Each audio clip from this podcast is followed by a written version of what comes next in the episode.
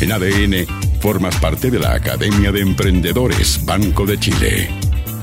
Soy el alumno Leo Meyer, te doy la bienvenida aquí a la sala de clases de la Academia de Emprendedores en ADN.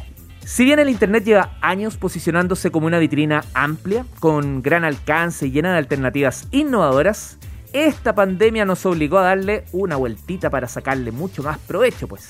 Pero atención, no podemos descuidar los aspectos legales al momento de vender. Además, si esa venta, por cierto, se hace por Internet. Y aún más, si lo que quiero es crecer, exportar, quizás llegar a otros países, a llevar a mi marca fuera de estas fronteras. Son varias las preguntas que va a tener que responder nuestro profesor aquí en la Academia de Emprendedores, el abogado y cofundador de Legal Trust, Andrés Pumarino. ¿Cómo está, profe? Hola, Leo. ¿Cómo estás? Bien. ¿Y tú cómo estás? Yo muy bien, pues aquí comenzando la semana. Ayer no tuvimos eh, clases aquí en la Academia de Emprendedores, pero ya estamos ya full y la primera clase de esta semana justamente tiene que ver con los aspectos legales. Podríamos decir que además muy vinculados con, con el mundo Internet, profe. Sí, totalmente. Y de hecho la pandemia nos ha llevado a este entorno y las empresas tienen que entender que esto llegó para quedarse y va a seguir creciendo. Por eso tenemos que siempre estar mirando más allá solamente de nuestro día a día, sino de cómo se vienen las tendencias. Eh, si uno mira los números en comercio electrónico en Estados Unidos, las cifras son del año 2030, no del 2021. Y eso también tenemos que pensarlo acá en Chile, que también ha crecido en millones de transacciones, y no solamente desde el punto de vista de, de comercio formal, hay mucho comercio informal que se está dando a través de redes sociales, a través de todas estas plataformas que están hoy disponibilizadas, algunos creando su cuenta de empresa, actuando como persona natural, a lo mejor otros matuteando, como se decía antiguamente, entre que venden eh, cosas por productos que importan o lo hacen ellos mismos, pero hay que darle cierta formalidad si queremos que nuestro negocio crezca y constituir nuestro plan B frente a cualquier imponderable si no tenemos un trabajo o si queremos empezar un proyecto con la energía para poder liderarlo y sacarlo adelante. Hay muchos tópicos que hay que revisar. Para el mundo informal, profesor, por cierto que, deben existir hartas dudas también, cómo vender por Internet, pero no hay mucho que, avanzar si es que no se parte justamente con el, con el inicio, que es formalizar la empresa. Em, sin embargo, una vez ya formalizada por diversas razones para postular a fondos, para, bueno, para, cumplir con la ley, por cierto que no, todo tiene que ser obligatorio, sino también una forma de, hacer bien las cosas. Eh, ¿qué, qué, tiene que considerar aquella persona, aquel emprendedor, emprendedora que partió su negocio de manera formal por Internet? Bueno, aquella persona que ya entró al mundo de Internet tiene su nombre de dominio, y ese nombre de dominio, si es un nombre único, no es algo genérico, bueno, también vale la pena resguardarlo y resguardarlo y escribiéndolo como una marca, porque puede ser un activo importante en tu oportunidad de querer desarrollarte. Desarrollas tu página web, bueno, tienes que tomar en consideración las variables de la propiedad intelectual. ¿De dónde sacaste las imágenes? ¿Son tuyas? ¿Las sacaste de internet? ¿O tienes un banco de imágenes contratado y puedes disponibilizar esas imágenes de esas fotos? Hay un riesgo que eh, saquen fotos de un tercero, no tienes su autorización, aparecen publicadas en esa página web y pucha, podríamos tener un problema. O si usas sonido de algún grupo musical sin su autorización dentro de tu página web, también es un riesgo que hay que limitar porque no respetar la ley de derecho de autor. Otro tópico importante que las personas también tienen que considerar que es desde el punto de vista de los términos de cómo van a vender. ¿Van a vender productos o van a vender servicios? Es importante que el consumidor, el cliente, de antemano sepa cuáles son las condiciones, las condiciones de entrega del producto, en tiempo, forma, cómo se va a realizar el pago, si ese pago puede ser en efectivo, puede ser por tarjetas de crédito de débito, a través de las múltiples plataformas que existen para realizar pagos, eh, pagos electrónicos pero hay que siempre explicitar esos términos y condiciones y eso tiene que saberlo de antemano y hay que redactarlos bien desde el punto de vista de que estén, no solamente desde el punto de vista de su, término, de su redacción, sino que también de la ubicación en el sitio web. Es muy importante que el cliente se sienta seguro, porque lo, que va a generar que este cliente retorne a ti a comprarte un producto o a requerirte un servicio, va a ser cómo se ha transparentado la información de lo que él necesita. Y si ha sido satisfactoria, claro que va a volver, te va a tener en la mente. Pero hay otro factor que también hay que tomar en cuenta, y lo hablábamos la clase pasada, la ciberseguridad. Probablemente en tu formulario de contacto de la página web están llegando muchos nombres, correos electrónicos, números de identidad, datos, teléfonos. bueno, lo estás guardando como corresponde, los resguardas, los almacenas con algún cuidado, le explicas a esos potenciales clientes o ya si son tus clientes, le estás explicando que esos datos son solamente para mm, fines de comunicación y respetando por lo tanto la ley de protección de datos, aunque tenemos la ley que es bien antigua y malita, pero bueno, sigue vigente. La estamos respetando esos son tópicos importantes para no solamente la responsabilidad de nuestros clientes o prospectos de clientes, sino que también para nosotros como imagen reputacional, como empresa que está vendiendo estos productos. Hay otras variables también que hay que considerar. Por ejemplo, si eres un influencer que está vendiendo productos o haciendo la simulación de venta de productos, cuidado Tomemos consideración desde el punto de vista de las ofertas reales que estamos haciendo. Eso también es importante declararlo, porque el Servicio de Impuesto Interno también va a poner en ojo si están recibiendo algún pago o alguna retribución respecto de esas operaciones.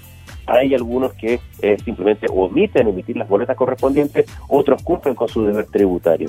Lo mismo para una página web que vende un producto o un servicio. También tiene que estar preparada para poder emitir los documentos tributarios que corresponden, bien sea una boleta eh, con IVA o bien sea para una factura, si es con o sin IVA, según los servicios según las eh, normas tributarias correspondientes.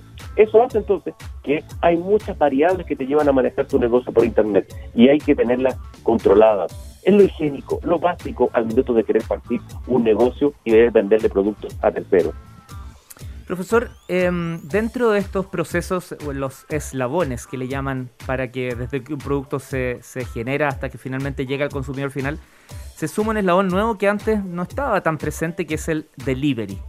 En este caso, los delivery eh, eh, por sí mismos también han tenido bastante temas legales ahí, desde el delivery de personas, no sé si delivery, pero el transporte de personas como, como algunas aplicaciones, hasta directamente la entrega de productos. En ese sentido, ¿qué, dice la ley? ¿Qué, ¿Qué, responsabilidad tenemos que nosotros tener claro que ellos que vendemos un producto nos pagan y finalmente lo enviamos?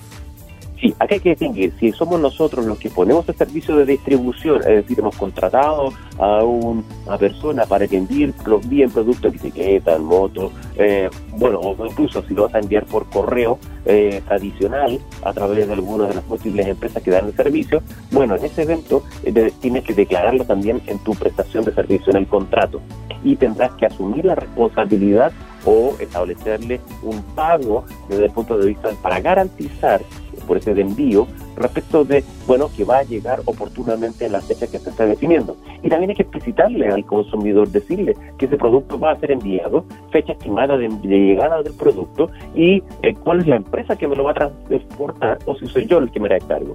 Si yo como empresa me hago cargo, también tengo que informarle a mi consumidor para que en el caso que eh, quiera hacer efectivo algún reclamo o alguna situación de no llega en tiempo y forma el producto, bueno, pueda eh, saber a con quién debe dirigirse. Porque lo contrario también me asumo yo, la responsabilidad y tendré que hacerme cargo de la pérdida de este producto porque no llegó. Lo tengo que explicitar muy bien en el contrato.